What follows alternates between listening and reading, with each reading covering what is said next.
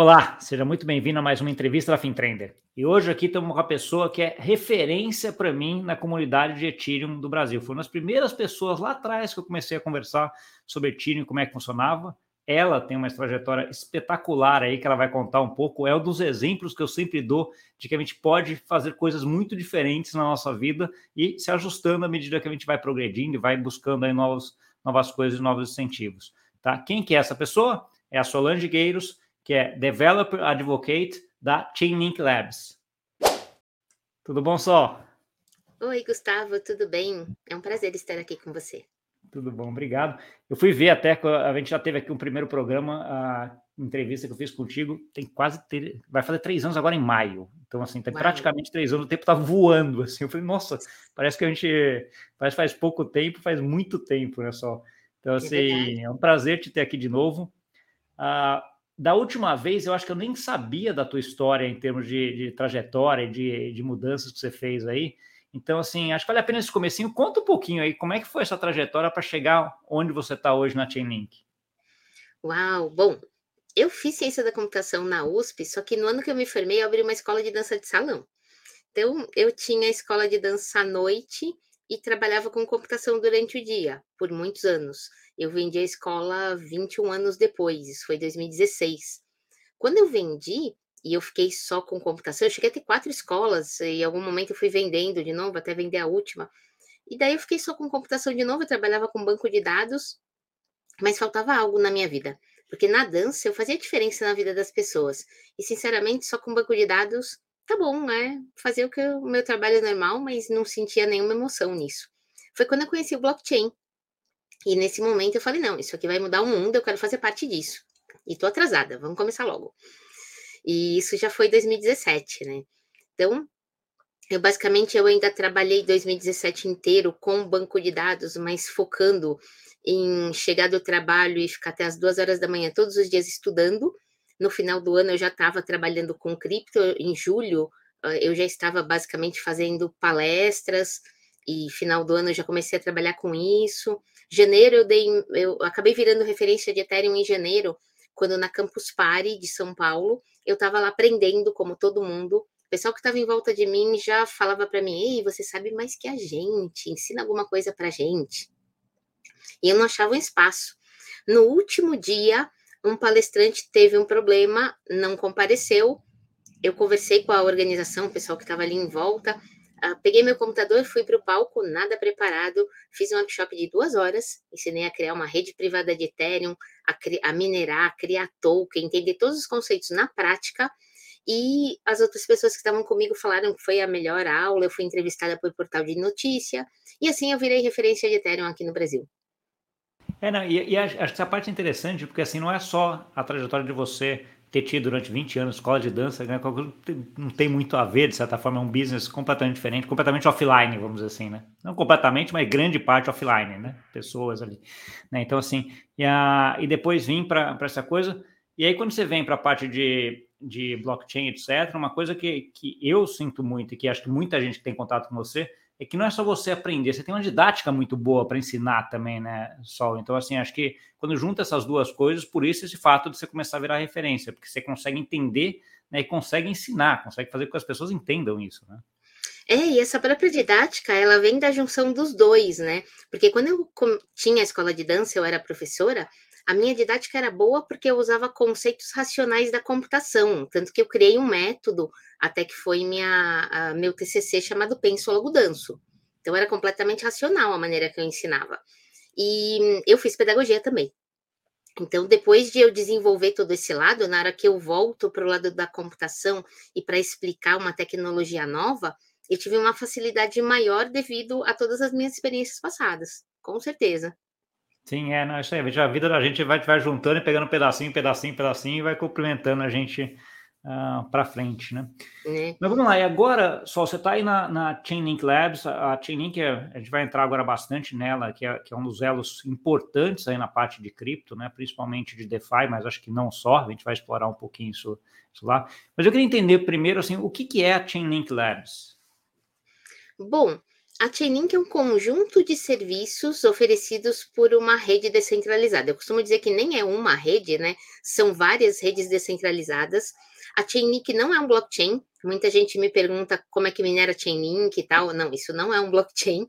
A Chainlink são serviços que são implementados em vários blockchains. Por trás da Chainlink, como serviços em si, existe a Chainlink Labs, que é a empresa com todos os seus funcionários que estão desenvolvendo isso. Tá bom. E a Chainlink Labs tem uma estrutura mais centralizada, então, nesse sentido? É uma empresa mesmo constituída ou, é uma coisa mais sentido DAO, assim? Como é que... Não, não é uma DAO. Temos, tem a empresa sim, existem sedes, sedes que eu falo assim, juridicamente existem jurisdições distintas, mas em termos de trabalho, a gente não tem um escritório, as pessoas trabalham ao redor do mundo mesmo. E até falando nisso, né? Volto um pouquinho só para o final da minha história para eu chegar na Chainlink, que basicamente eu escolhi a Chainlink para trabalhar para fazer uma coisa que eu gostava muito, porque ao longo da minha trajetória eu descobri o que era ser developer advocate, que é ensinar tecnicamente as pessoas sobre algum produto. Então, até outra vez que eu estava aqui, eu estava na RSK, quando eu vim Uh, e de lá para cá, eu saí da RSK, tentei ser desenvolvedora, falei, gosto, mas o que realmente eu amo fazer é ser developer advocate, que é basicamente viajar para todas as conferências do mundo para falar de um produto que eu acredite, de algo que eu acredite. E estar nas conferências para mim é super importante porque eu aprendi nas conferências, a gente não tinha muito conhecimento no Brasil, não tinha muita oportunidade, então eu viajava para todas as conferências para ter esse lado e trazer isso para o Brasil. Então, agora eu vou para as conferências para ser palestrante e para falar da, da Chainlink. Entendi. É interessante. Então, ao mesmo tempo, você tem, você tem essa, essa capacidade de entender, de programar e de fazer, mas, na verdade, o que você vai lá é ensinar as pessoas para que, que a Chainlink ah, funciona e com, uma, com um chapéu, de certa forma, comercial nesse sentido também, né, Solange? Falar assim, oh, ok, essa solução aqui, a Chainlink pode te ajudar nisso ou naquilo, né? Sim, como meu foco são desenvolvedores, eu acabo não entrando tanto no lado comercial, mas eu ajudo um pouco nos negócios em dizer, olha, para esse serviço, ou, ou, o seu negócio é esse, isso faz sentido da Chainlink para você, isso talvez nem tanto, mas a gente tem um, toda uma equipe preparada para isso, né? Eu encaminho para eles. Entendi, entendi. É, não, porque não é, não é, não é, o negócio não é comercial, mas é no final, né? Porque você vai, você vai obviamente falar com eles lá e olhar e falar assim, ó, esse, esse, caso de uso aqui, vocês developers, eu falo a sua língua, acho que vale a pena você testar esse serviço aqui, fala com o fulano lá da Chainlink que ele vai ajudar você a colocar isso para rodar, etc. Né? Então, assim, acho que é coisa. Quando a gente olha, olhando para a Chainlink em si agora, uh, você falou de vários serviços aí, né, que ela tem dentro desse ambiente de, de cripto. Cita alguns para gente, quais serviços que tem dentro da Chainlink? Vamos lá, aí vai ser uma fala longa. A gente começa com data fit, que é o conceito de você é, pegar. E aliás, assim, eu posso falar antes melhor o que é um Oracle? Acho que faz mais sentido. Boa, falar...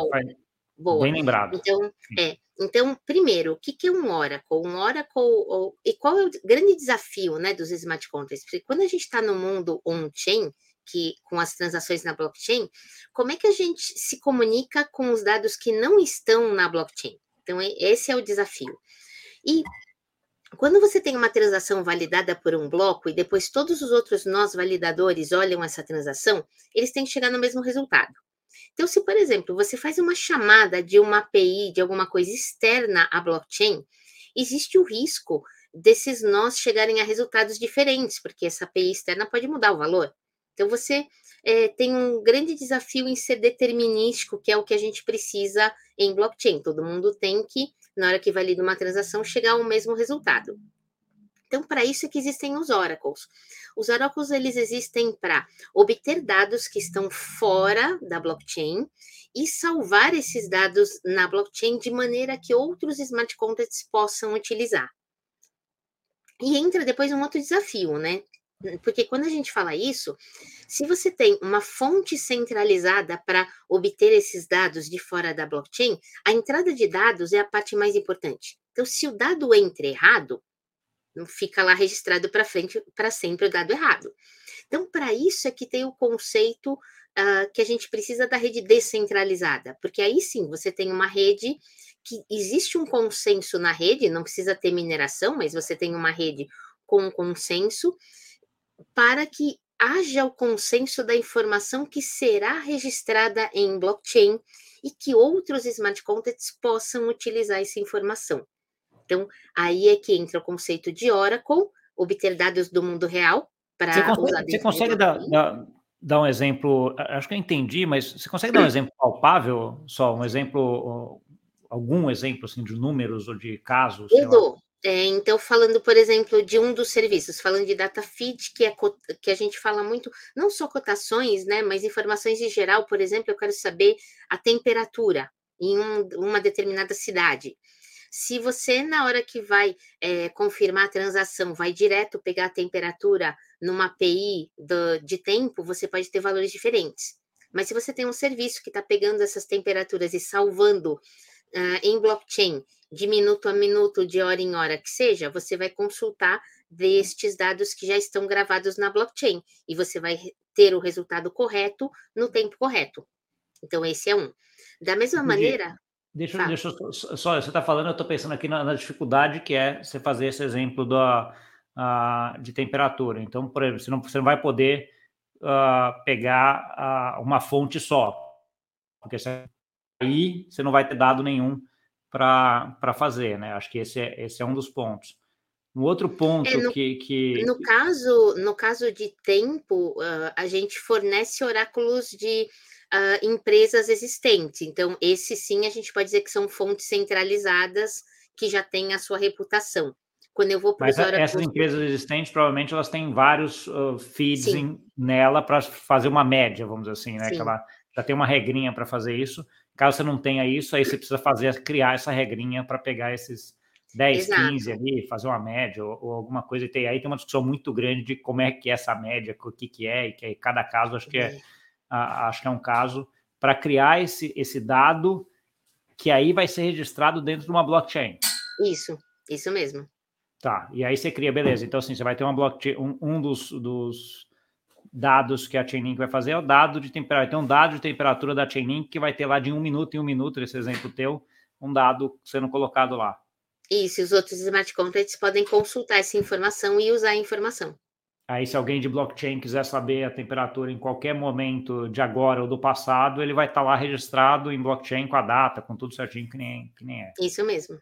Entendi. E isso, aí a gente entra na questão da descentralização, é, principalmente quando é um dado financeiro. Então, quando a gente fala em cotações, por exemplo, que esse foi o primeiro produto da Chainlink mais famoso, a gente está falando de um agregador de valores. Então, por exemplo, eu quero saber a cotação do Ether em dólar. Existem diversos nós, que são os operadores de nó, que é. fornecem esse valor. E pode ser desde grandes exchanges até centralizadas ou descentralizadas. Pode ser a cotação da Binance, da Kraken, uh, que seja da Coinbase, e pode ser a cotação também da, da Uniswap, da, do Compound, de Aave, de outros. E você pode ter da CoinMarketCap, você pode ter tudo isso em um agregador que vai criar média ponderada por volume disso e fornecer essa informação. E esse tipo de Oracle de preço, principalmente, ele tem até a saúde do Oracle. Então, qual é o mínimo de nós que você precisa para que esse valor seja confiável. Por exemplo, isso que eu falei do Ether com dólar, o mínimo são 21 nós, e atualmente eu sei que tem 31, eu olhei agora há pouco. Entendi. Isso é interessante porque, na verdade, é um pouco do que, pegando eu, na minha cabeça, o mercado financeiro da minha vida passada, aí na época que, que eu faz, tinha escola de dança, vamos dizer assim, né, a, que a gente olhava, então você tem muito caso em discussão de PETAX, por exemplo. Como é que é a PETAX, que é a taxa de câmbio oficial do Brasil? Como é que você faz essa PETAX? Como é que você coisa é a média de todos os bancos? Antigamente era média, depois começou a virar agora o que é por a, a amostragem, né? Os bancos falam quanto é, então assim, você tem. Então, assim, a, a Chainlink faz um pouco desse desse papel que fizeram para Petar, que a Bloomberg, Reuters fazem no mercado uh, tradicional de ser a fonte confiável de, de um número, né? Seja num preço, seja numa temperatura, né? Então, assim, uh, e aí isso aqui gera, isso é um, é um dos serviços, né? Antes de eu entrar na próxima pergunta, você, você, falou que tinha vários. Quais são Sim. outros? Então, esse é um, esse foi o primeiro, até que é a questão do data feeds. Outro serviço é a questão da automatização de smart contracts, porque o smart contract em si, ele não chama sozinho uma função do mundo uh, exterior. Então, então, um exemplo mais prático que eu gosto é isso aqui. Eu tenho um pagamento para receber todo dia primeiro. Está lá registrado na regra do Smart Contract. Se for dia primeiro, pague a sol. O Smart Contract não sabe quando é dia primeiro. Então, algum agente externo tem que ir no Smart Contract e perguntar, chamar uma função perguntando: hoje é dia primeiro? Paga sol. Aí não é. Aí pergunta no dia seguinte: hoje é dia primeiro? Não, não pode pagar, hoje é dia 4. Então, que faça isso uma vez por dia até chegar no dia primeiro, para eu receber meu pagamento. Mas tem que ser um agente externo. Quem pode ser o um agente externo? Eu, uma pessoa que está chamando uma função, um, por exemplo, outro smart contract, mas dá no mesmo, porque alguém vai ter que chamar o outro smart contract, ou um Oracle. Poderia ser um robozinho também, né? É, poderia ser um, um, robô que a gente monta na Amazon para fazer isso, que você roda no seu computador. Mas se a gente está falando de descentralização, é interessante você ter uma rede de nós que seja confiável, que não vai cair o nó, nada disso, para chamar a sua função e para executar aquilo que você precisa. Então, a Chainlink tem uma rede de uhum. nós fazendo isso que chama Automation. E você cria o seu smart contract, registra na rede do Automation, ou seja, você registra é, um job nessa rede e os nós da, do automation, eles olham todos os jobs que existem. Se a condição que você definiu no seu negócio é verdadeira, eles vão executar uma segunda função que você definiu no seu smart contract. Interessante, isso é uma coisa que eu não sabia, por exemplo, que você precisaria do, do, do, de apertar o enter, vamos dizer assim, ou de checagem, né? Então, assim, é, é basicamente é um, um, um robozinho dentro do smart contract que fica lá checando e apertando o enter quando quando a função é, é, é aquilo que ela se pretende a fazer.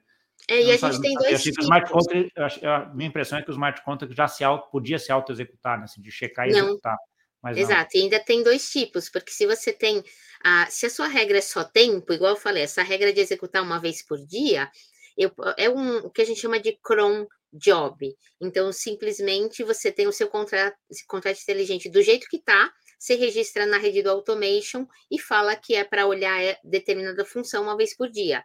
Agora, tem vezes que a gente tem regras muito específicas. Por exemplo, eu tenho um NFT, NFT dinâmico que eu faço um workshop, que é uma flor que está crescendo, ela tem fases.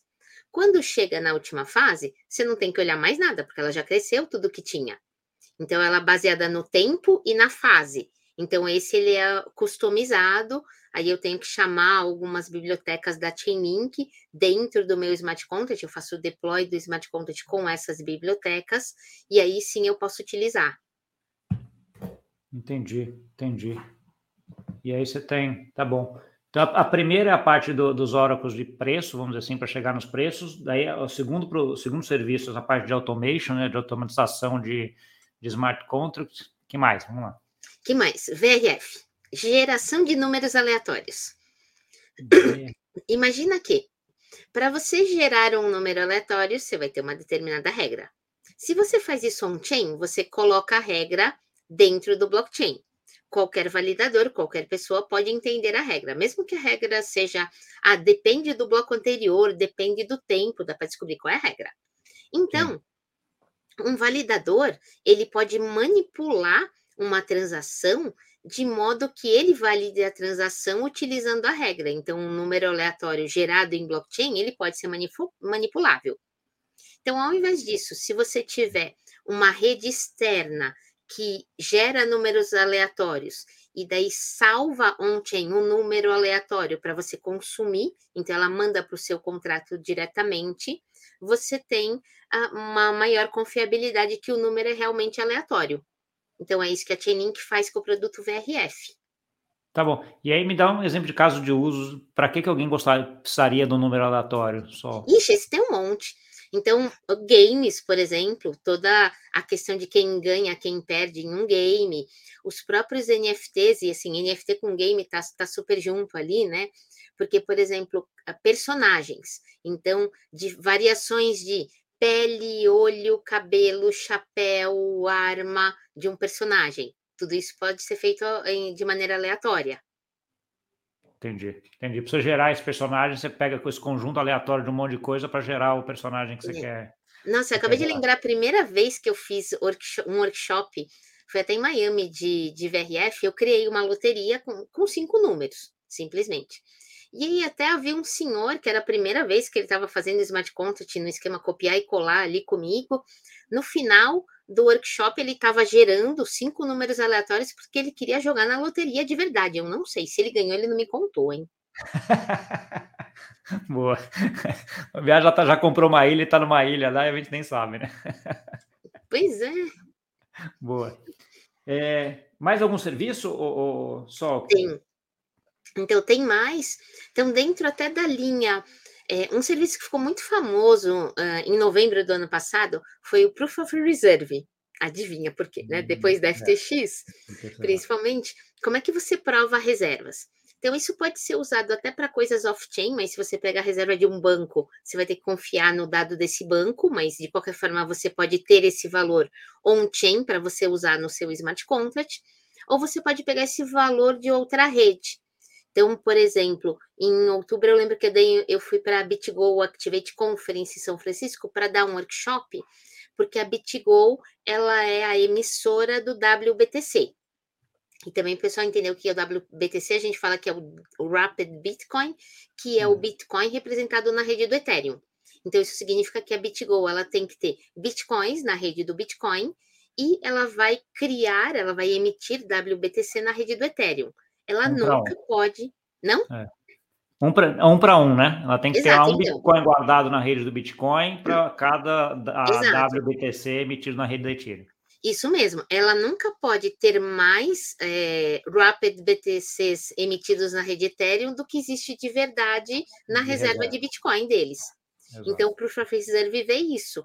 Ele olha na rede de Bitcoin o, os endereços da BitGo uh, a quantidade de Bitcoin que tem lá, salva isso num contrato na rede do Ethereum e você, no seu contrato inteligente, no seu produto, pode fazer esse tipo de verificação sozinho. Por Entendi. exemplo. Deixa eu te perguntar uma coisa. Você estava comentando aí dessa, dessa pessoa que fez esse, esse hackathon com você, que estava no copia e cola, etc. Tal. Ah, uhum. lá, uma coisa que eu tenho, tenho visto muito, a gente tem falado muito é inteligência artificial recentemente, né, Sol? E muita parte desse, desses uh, programas de codificação, ele já tem alguma coisa de, de, inteligência artificial no sentido de sugerir algumas coisas, né, que, que, que te fazem. Então, como é que você está? Como é que você está vendo uh, isso? Uh, e dentro do ambiente de quem, por exemplo, gostaria de aprender a codificar, você acha que é uma coisa que, que a gente deve aprender ainda, ou você acha que isso daí vai ser uma coisa muito uh, coisa de inteligência artificial ou copia e cola para frente? Eu acho que ainda precisa da gente, eu espero que continue precisando, né? Mas não é só questão disso, é questão de que, ah, tudo bem, muitas coisas podem ser automatizadas, mas as especificidades de um negócio, ah, elas vão precisar ser aprendidas primeiro para depois serem automatizadas. Então, pelo menos uma vez, isso vai ter que ser feito manual até que uma inteligência artificial possa entender do que, que a gente está falando. A, é, a, ideia de saber o que perguntar nesse sentido, né? Exato. Saber quais são os parâmetros que você tem que colocar. É, a gente estava até hoje mesmo numa, numa reunião nossa dos Developers Advocates, falando de um, um contrato que, é, que foi criado um, por um dos meninos para ajudar a gente a distribuir tokens de testnet quando a gente vai fazer um workshop, por exemplo, e ele usou o ChatGPT para isso, né? A gente estava vendo, eu estava em Denver lá no, no bootcamp que organizei também, a gente usando isso no sentido de que assim, a, você pega um código Solidity, passa para receber como resposta o que esse código faz. Então, tá aí uma coisa super interessante como aprendizado. Então, isso acelera até o nosso trabalho, porque a gente faz muita explicação das coisas, né? Então, é, para esse tipo de coisa, eu acho que ajuda muito, mas eu acho que não substitui, não. É, e até para ver erro, às vezes, né? Porque às vezes digitou é. uma coisa errada, colocou uma linha errada de código que não deveria estar onde está, esse tipo, esse tipo de coisa, né? Então, assim, acho que isso é uma coisa que já está já tá claro. Eu estava falando com um amigo esses dias que ele comentou que, se não me engano, que acho que perto de 40% do que já é committed no, no GitHub tem algum auxílio de inteligência artificial uh, por trás, porque a grande, grande maioria dos programas de codificação, ele já está escrevendo, ele já sugere né, o resto da escrita. Então, isso aí é, é, AI que vai, que vai ajudar, acho que a, a, ajuda bastante. Mas só para fechar o parênteses aqui, para pegar a, a coisa, vamos voltar um pouco na, na Chainlink. A Tem Chainlink, mais. Diga. Tem mais serviço. Então vamos. tá bom. Falar mais um que foi lançado agora, está em beta ainda, tá? Mas foi lançado agora em Denver também, o Chainlink Functions.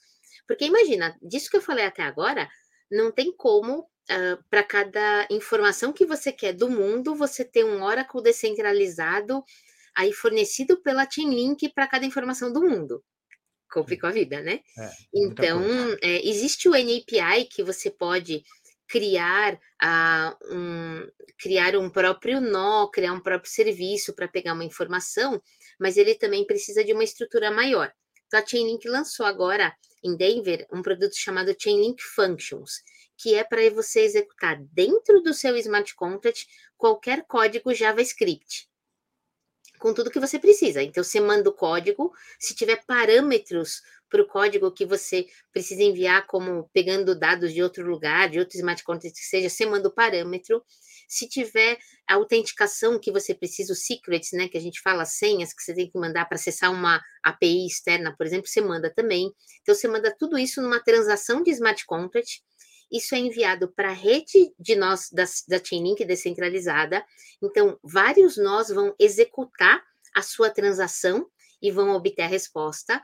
O consenso dessa resposta será salvo num smart contract e volta para você. Então, você é, manda executar uma API externa, qualquer uma dela, que você quiser, o seu comando JavaScript, você tem uma rede da Chainlink toda executando isso para você e devolvendo o resultado para o seu smart contract. Então, isso Entendi. dá um poder gigantesco para a conexão com o mundo externo. É, isso, isso é, você descentraliza, de certa forma, até a fonte da, de informação da Chainlink, né? Ela, ela possibilita você buscar dados em qualquer lugar para fazer o seu Oracle, vamos dizer assim, de dados de algum outro lugar, né? Exato. E é isso, assim, para a Chainlink crescer e para qualquer Oracle crescer, você não pode depender do próprio Oracle, você tem que ir além dele, né? Então é isso que a gente está fazendo agora. É. Essa é uma coisa bem legal, é uma coisa muito legal de cripto, né? Essa mente aberta de tipo, cara, a gente precisa crescer o bolo e tem muita coisa para fazer, ninguém consegue fazer sozinho, vamos se ajudar todo mundo e vamos, vamos fazendo, né? Acho que esse conceito está bem, bem exemplificado aí nessa, nessa função que você comentou e acho que é uma coisa bem legal de cripto. Uma coisa que eu comentei lá no começo, uh, Sol, e que, e que é para mim é, é, implícito quando a gente fala de Chainlink, ela é um dos. Quando a gente fala de DeFi, a gente fala muito de Lego, né? Aquele negócio de que uma coisa vai coplando na outra, etc. tal. Uh, Chainlink é um que está muito dentro desse, desse Lego de, de DeFi aqui, é, é um dos elos muito importantes. Fala um pouquinho sobre isso dentro do DeFi especificamente. Quais são os protocolos que usam esses oracles ou alguma outra função da Chainlink? E por que, que ela é tão importante dentro desse ambiente? Bom, se a gente falar em DeFi, eu acho que os maiores que eu posso falar agora é como o Aave Compound, então a gente está falando de grandes protocolos aí de empréstimo que confiam na Chainlink para obter a cotação correta, né? É, eu acho que assim, esses são os maiores, porque a própria manipulação, igual a gente tem os flash loans, por exemplo, a própria manipulação de preço, quando você pega o, o valor da cotação, ela depende da própria aplicação, é, a chance de você ter uma manipulação de preço é gigantesca, como já aconteceu no passado, né? Então, quando você traz essa cotação de uma fonte externa, como é a Chainlink para esses grandes protocolos, você aumenta exponencialmente a confiabilidade do seu próprio produto, do seu próprio protocolo. Por isso que dentro de DeFi a Chainlink é super importante. É, porque ele, ele pega dois pontos, né? O primeiro ponto é que não, eu, eu não posso não posso publicar os meus próprios preços, né? Porque a chance de eu manipular ou de eu poder manipular já fere um pouco a confiança. Então é interessante ter um terceiro, né? A Chainlink entra nesse nesse, nesse dado aí. Acho que Ave e Compound são, são bons exemplos, né? De como é que você está fazendo um empréstimo, que taxa é, qual é o preço que você está uh, negociando, né? Então, assim, acho que são pontos uh, importantes para a gente, a gente ter. Mas a Chainlink também não é só DeFi, né? Só assim, você tem um exemplo em, em outras áreas aí onde ela acaba afetando dentro do ambiente de cripto? Bom, eu falei muito, nossa, não sei se eu lembro nomes agora, mas a gente tem a que eu não estou com um negócio de casos de uso aberto aqui comigo, mas é, sem citar o nome em si, mas eu lembro quando eu falei da questão de tempo, eu lembro do caso de um, de um seguro que existe é, relacionado ao tempo. Então, imagina, você faz um seguro para sua plantação e se então se chover, se acontecer alguma coisa que destruir a sua plantação, você vai receber o que foi segurado e isso é para você saber se choveu ou não ou o que, que aconteceu com o tempo é um Oracle da Chainlink, por exemplo. Espetáculo. É, isso é espetacular, porque ele, ele já se, é, a ideia do smart contract é um negócio que já seja auto-executado, né? Que é um pouco do que você, que você comentou. Uh, e acho que é interessante Ai. quando você junta esse, esse caso, porque ele, ele já vê, ah, se lá, se lá chover mais do que tantos milímetros, a plantação vai estar acabada e você já recebe o seguro direto, né? Não, eu acabei de lembrar de. Eu, eu, nem lembro se eles ganharam, tá? Mas agora no hackathon do final de semana do It Samba, né, que, que eu organizei também, eu lembro de um grupo que ele também estava usando a questão de oracles de previsão do tempo para criar um seguro para viagem. Imagina que assim, se chover na sua viagem, estraga a sua viagem. Então você quer pagar um seguro para isso. Sim, eu achei é, muito legal. Se fizer sol, você tá bem. Se não fizer sol, você tem um seguro para o sol. É. Como na parte de games, eu lembro que a gente tem parcerias com Sandbox, com Illuvium, tem algumas parcerias aí grandes relacionadas a games, porque a, a Pull Together, acabei de lembrar um que usa VRF super grande aí, Pull Together também, né? Porque Pull Together é, as pessoas colocam o, o investem lá dentro, né? Então você tem o seu principal, eles fazem investimentos em protocolos e depois dividem o lucro, ele é sorteado para quem participou. É. E isso é feito usando o VRF da Chainlink. Que legal, que é uma loteria. Bem, bem, bem legal esse, esse, esquema da Put Together, né? O lucro que você ganharia do investimento, ele divide ali e premia alguns, né? Então, assim, isso é bem, é bem interessante. É, Sol, uh, você falou a parte do It Samba, eu acho que é um ponto importante também de falar contigo é a parte de, de eventos, né? Você mesmo falou que você viaja, eu Sim. já te encontrei em vários lugares aí do mundo, né, em relação em alguns eventos, né? Então, assim, eu vi que você organizou aí há pouco tempo atrás o, o It Samba. Uh, eu queria que você falasse um pouquinho do It Samba, e depois eu queria entrar um pouquinho em outros eventos, mas fala um pouquinho do It Samba, como é que foi, como é que, como é que foi, como é que foi de modo geral. Bom, o Itzamba foi agora, né? Foi exatamente final de semana passado. Eu posso até contar como eu cheguei nisso, porque, como eu falei antes, eu, eu sempre viajei o mundo para aprender, para trazer conhecimento para o Brasil, mas eu ainda não tinha trazido o mundo para o Brasil, ainda não sabia como fazer isso, essa é a verdade. E no ano passado, ainda quando eu organizei o Ethereum Rio, junto com outra pessoa que hoje está liderando ali o, o Ethereum Brasil, foi a primeira vez que a gente conseguiu idealizar uma maneira de trazer os patrocinadores internacionais para o Brasil, ou seja, dar visibilidade para o Brasil em si. Não só poucas pessoas irem para fora, mas trazer o mundo para o Brasil.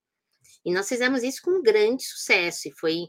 E eu falo que assim, eu continuo falando que eu acho que eu sou muito louca na hora de organizar evento, tá? Porque o evento do ano passado, que era para ser dois dias, duas tardes, manhã na praia, à tarde de evento, foram dez dias de evento. Hum. Esse ano, daí que era o It Samba. É, já já eu conto que a gente teve alguns desafios aí que a gente resolveu também, mas também foi outra coisa que a gente fala, gente, a gente é muito louco para fazer isso. Aí, bom, ano uhum. passado foi isso, a gente começou a dar visibilidade para o Brasil. E, inclusive, eu tenho muito orgulho de ver quantas pessoas, quantas vidas nós mudamos que depois do Ethereum Rio do ano passado foram para eventos internacionais, ganharam bolsa, ganharam hackathons, assim, é, arrepia cada vez que eu falo. Que e aí isso foi uma evolução. Para esse ano, a gente fez Ethereum São Paulo também. Aí depois disso, a gente acabou tendo eh, valores, assim, objetivos diferentes. O meu valor é muito comunidade, né? E aí veio a criação do Itsamba como um, um grupo de pessoas que está voltado a organizar eventos para a comunidade. E de verdade, o que eu mais gosto de fazer até é viajar pelo mundo para falar, não é tanto a questão da organização de eventos, mas ao mesmo tempo, meus 20 anos de escola de dança me dá uma experiência absurda para organizar qualquer evento. Então, os nossos eventos, eles são muito, assim, não só porque sou eu, mas eles são muito é, bem organizados, muito, tudo é pensado, tudo é detalhado. E o Itsamba esse ano, a ideia era fazer a, o nosso foco, que é sempre bootcamp com hackathon, então trazer primeiro a educação, preparar as pessoas e depois que essas pessoas construam projetos. E novamente a gente está com o objetivo de trazer grandes protocolos para o Brasil, para que eles enxerguem as pessoas aqui no Brasil e para que o conhecimento aqui no Brasil não venha só através de mim, mas através das fontes, né? Ter essas próprias fontes aqui no Brasil. E assim organizamos então um evento no Rio de Janeiro que era para ser todo num hotel. Conferência, tudo bonitinho ali, hackathon, ensino no hotel. Ah, dez dias antes de começar o evento, o hotel conta para gente que a gente não ia poder ficar 24 horas dentro do hotel. Uh, então a gente tinha que achar outro espaço para a parte do hackathon. Que, que hackathon é esse que não fica 24 horas? Tem que é, ficar. Não vai, vai. Então não dá. então encontramos um casarão em Santa Teresa e uh, encontramos na sexta, e resumindo assim, você só consegue contratar as coisas na segunda, né? Começamos a contratar tudo segunda-feira para o evento estar tá pronto na sexta. Nossa, Por isso que eu falo que nós somos loucos. Fizemos. Um grupo de, é, de seis, sete pessoas aí, que somos aí os cofundadores, fizemos. E até hoje eu olho o evento, é, eu não acredito assim, tão lindo que ficou. Você consegue imaginar, Gustavo, as pessoas hackeando num, num jardim ao ar livre, com a vista do Rio de Janeiro, embaixo de uma árvore linda, de uma mangueira, aquelas gigantes. É. Assim, com, não quer hackear no jardim? Tá bom, você vai para o casarão, para o lado de dentro. É, em termos de estrutura, assim, o nosso hackathon tinha a internet não falhou nunca, a melhor internet, assim, melhor de muito evento internacional que eu vou. Eh, tomadas em todas as mesas, assim, você não tinha problema para ligar seu computador em lugar nenhum iluminação muito boa, não tem aquela coisa que você está ficando cansado porque está muito escuro à noite.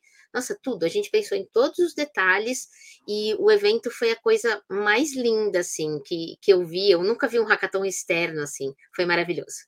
Que legal, que show, que show. E parabéns, né? Porque esse, esse negócio é um desafio teu, que eu sei que é, uh, e que foi um sucesso enorme e, e que show. Pô, depois eu quero até ver fotos, até manda fotos, depois eu quero ver as fotos. Isso deve ter ficado lindo, né? Eu tenho, eu te mando, assim, eu tenho aí um álbum já compartilhando aí com o pessoal. Vai deixar que eu te mando. Tá bom, tá bom. Obrigado, Sol. É, falando um pouquinho agora de eventos internacionais, né? Você já foi, acho que, para a grande maioria aí dos eventos aí uh, de cripto. Quais, quais, são os destaques? Quais são os eventos que, que para quem pensa em fazer uma agenda aí para os próximos um ano? Assim, pô, esse, esse, esse, acho que é importante ir. Bom, eu costumo falar que se você só vai em um evento no ano, o meu foco é desenvolvedores, tá? Se você só hum. vai em um evento no ano, você tem que ir para a DevCon. Então, organizada pela Ethereum Foundation, mas não vai acontecer esse ano, só vai ter 24. Eles fizeram ano passado. Posso até fazer um comentário que assim que para a própria DevCon, para a Ethereum Foundation, foi a primeira vez que não foi a DevCon de uma cidade ou de um país, foi a DevCon de um, de um continente, de uma área porque a DevCon ela acabou acontecendo na América Latina inteira com toda a preparação para ir para Bogotá.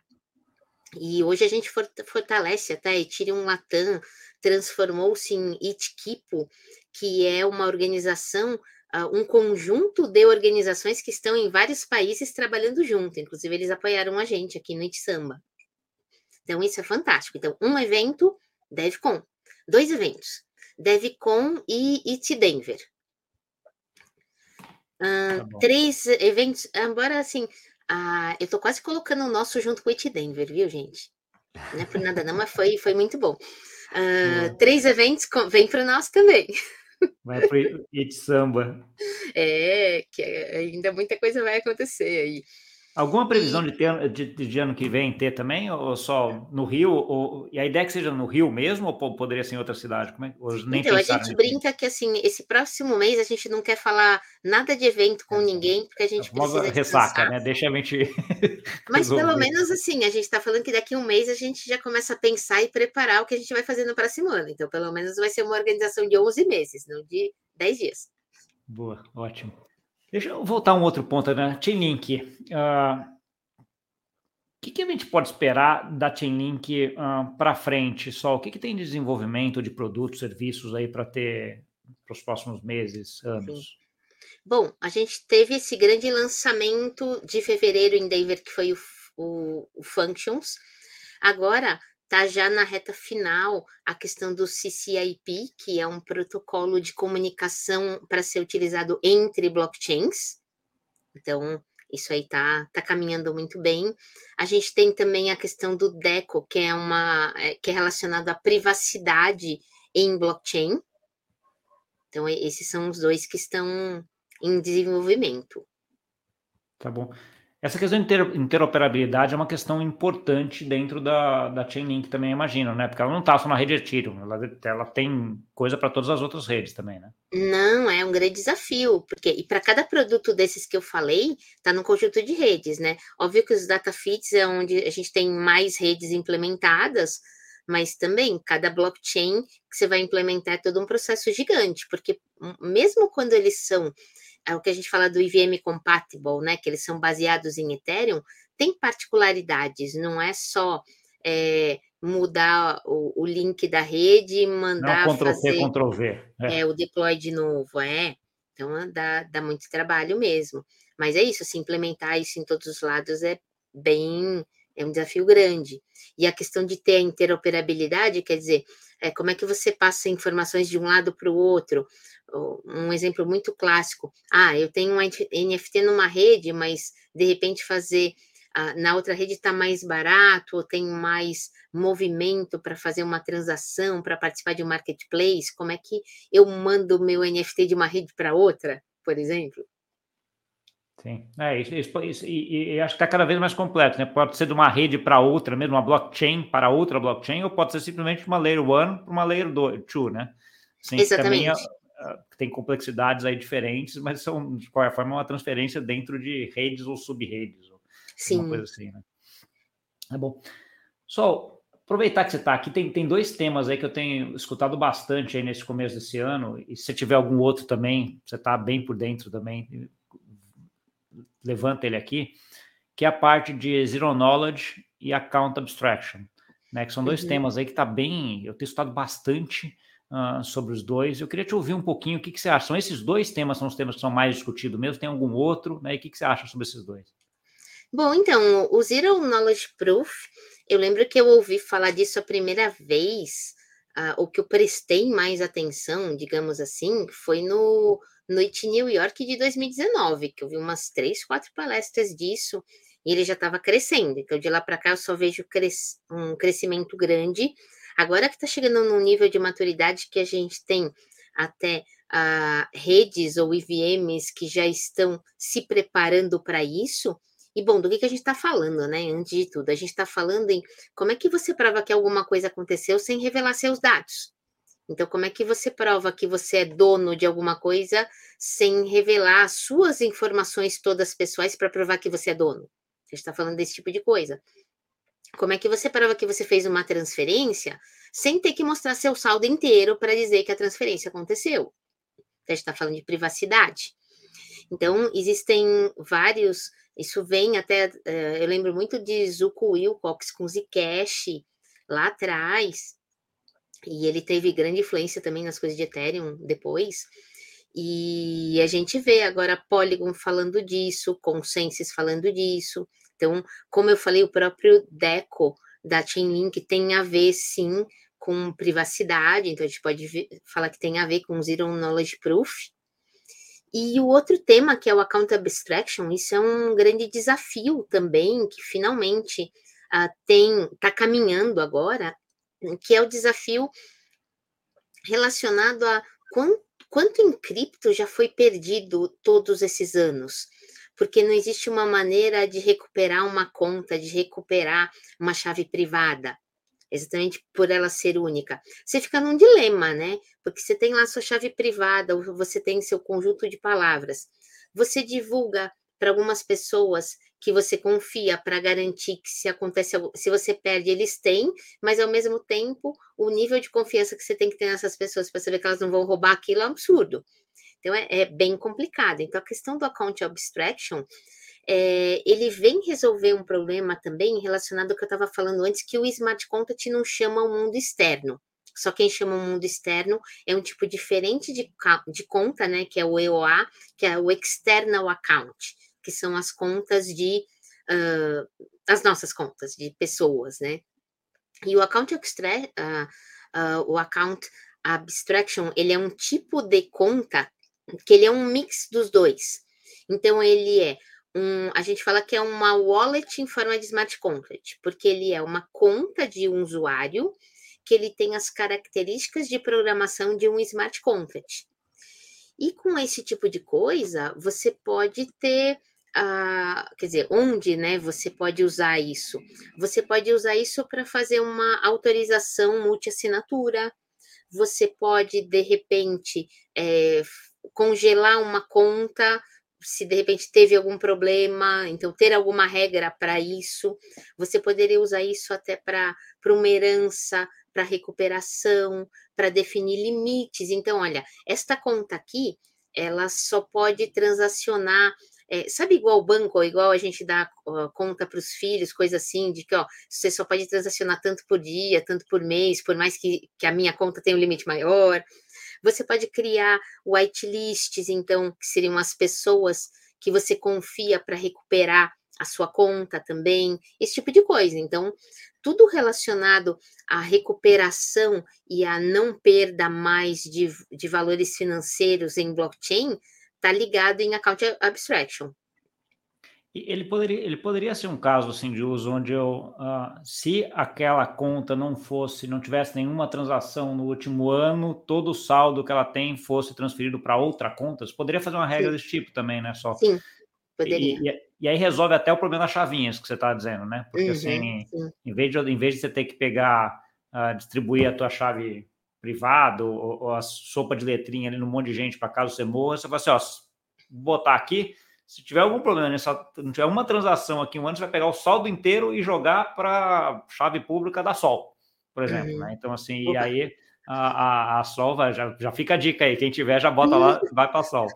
né? Mas assim, a, a, e aí resolve, né? Então ele, ele cria uma, uma, facilidade em termos de, de casos de uso gigante, né? O que pode ajudar bastante aí a coisa. E aí volta no ponto da Chainlink, né? Porque a Chainlink, por ser esse elo onde de dados, de coisa, ela pode ser o cara que vai ficar olhando se aquela conta não tem movimentação, por exemplo. Exatamente. Né? exemplo que eu dei, ou em vários outros exemplos que a gente pode, pode ter, e ela daí é o, é o elo que vai falar assim, ok, não teve movimentação, vai executar, e aí, eles, aí o coisa executa, né? Então, assim, acho que é uma coisa bem, bem interessante, por isso que eu acho que a Chainlink é o papel, tem um papel muito importante aí dentro da, desse mundo, porque é esse mundo de ter, uma, ter um dado confiável, né? Ela tem um dado que vai ser lá dos oracles dela, que é confiável, entre outros serviços que você, que você comentou, né? Isso mesmo. Exatamente. É isso que, é, que eu acho interessante, assim, é, eu literalmente escolhi a Chainlink, tá, para trabalhar dentro, eu já estava há um tempão no mercado, e exatamente eu fico numa posição onde, assim, eu falo sobre uma empresa, então eu tenho que se eu não acredito, se eu não confio no que eu estou trabalhando, eu não tenho como estar tá em público, né? E eu acho que a Chainlink, o que eu gosto é essa coisa de que assim funciona em vários blockchains, então eu posso trabalhar e eu também posso interagir e aprender muito de vários blockchains, eu adoro aprender tudo. E ela tem toda essa parte de conexão com o mundo real, que é o que eu acho que é um dos pontos mais importantes para o blockchain crescer. E então, para mim, ela é um, um, elo importante que distribui para todos os lados, né? Um complemento para tudo. Ótimo, Sol. Acho que chegamos mais ou menos aqui. Eu cobri acho que tudo que eu, tudo que eu tinha de dúvida de pontos aqui, eu cobri. Obrigado pela explicação. Acho como sempre uma didática impressionante, como você explica super bem aí. Eu queria te deixar um espaço aqui para te deixar uma mensagem final agora e também para quem quisesse continuar essa conversa contigo, onde que eles te encontram. Bom, eu, como eu disse antes, eu vejo que blockchain vai mudar o mundo e eu, eu vou fazer parte disso. Eu espero que vocês também é, façam parte disso o mais rápido possível. É, inclusive, a tendência é que as pessoas escolham sistemas que têm. Você não precisa exatamente entender o que é blockchain, mas você vai naturalmente escolher um sistema que usa a blockchain, porque isso te traz mais confiança. A gente está é, o mundo nos últimos anos ele tem tido grandes quebras de confiança em instituições e o blockchain ele é a, a solução para isso de uma maneira que fique descentralizada, que tenha um consenso aí uh, sem confiar em uma única instituição. E bom, minhas redes sociais são todas do jeito que eu pus meu nome aqui na tela, gente, Solange Gueiros. Então você consegue me achar em tudo. Telegram, Twitter, Instagram, qualquer rede social minha é Solange Gueiros desse jeitinho que tá aqui tudo junto. Se tiver um S a mais, um pontinho, qualquer coisa diferente, não sou eu. Já aconteceram diversos fakes, principalmente Instagram, então toma cuidado. Não peço dinheiro, não ofereço investimento para ninguém e será um grande prazer em uh, falar com vocês no futuro. Uh, eu uso meu Twitter para falar os próximos eventos que estão acontecendo e para contar um pouquinho dos últimos. Então, ah, eu acho que o Twitter é um bom lugar para você seguir e ficar aí por dentro de tudo que está acontecendo. E muito obrigada, Gustavo, pela, pelo convite. Realmente fazia muito tempo que a gente não se falava, né? Tinha que atualizar as coisas aqui ao vivo. É, não, obrigado. Não, sem dúvida nenhuma. Acho que faz tu, eu prometo que não vai demorar tanto. A próxima, já que um tempo eu te chamo de novo para a gente atualizar, porque esse mundo corre muito rápido, né, só? Então, assim, é, acontece muita coisa. É, e quando a gente vê, assim, caramba, passou três anos, né? E você vê, assim, já mudou muito, né? Três anos, essa conversa que a gente teve aqui há três anos atrás era completamente outra, outra conversa. Eu vou deixar o link até aqui para quem quiser depois ah, ir lá ver a conversa. Era outro tema, ah, era tudo, mas só para ver a maturidade que o mercado vai tendo, né? Acho que é importante essa trajetória que vai vendo até um pouco. Lá a discussão era uma outra, agora a gente já está numa discussão muito mais robusta, né, de privacidade, de, uh, dessa parte de account abstraction, um jeito de você controlar pessoalmente, ter um jeito mais fácil de você controlar a tua, tua wallet, etc. São, são coisas que mostram para mim a maturidade e o desenvolvimento que faz parte. A gente está tá indo, então a gente não vai demorar muito. Né? Eu vou te chamar antes para a gente bater um papo aqui, que eu adoro conversar contigo e acho que você aprendo muito contigo, né? Você tem uma didática enorme. Muito bom. Tá bom? Tá bom. Obrigadão. Tchau, Tchau, tchau. Para você que nos viu, não esquece de deixar o like, uh, compartilhar com aquele amigo e amiga que gosta desse assunto, uh, se inscrever no canal, coisa muito legal. Sol é uma das referências aí no mercado de tiro em português, não só no Brasil, em português de modo geral. Tá? Sabe muito, tem uma didática enorme. Uh, vai lá nas mídias sociais dela, eu vou deixar depois os links todos aqui na descrição para ficar mais fácil para todo mundo uh, chegar lá e encontrar com ela, porque é uma pessoa que vale a pena seguir e tá perto, tá bom? Obrigado e até semana que vem. Tchau, tchau.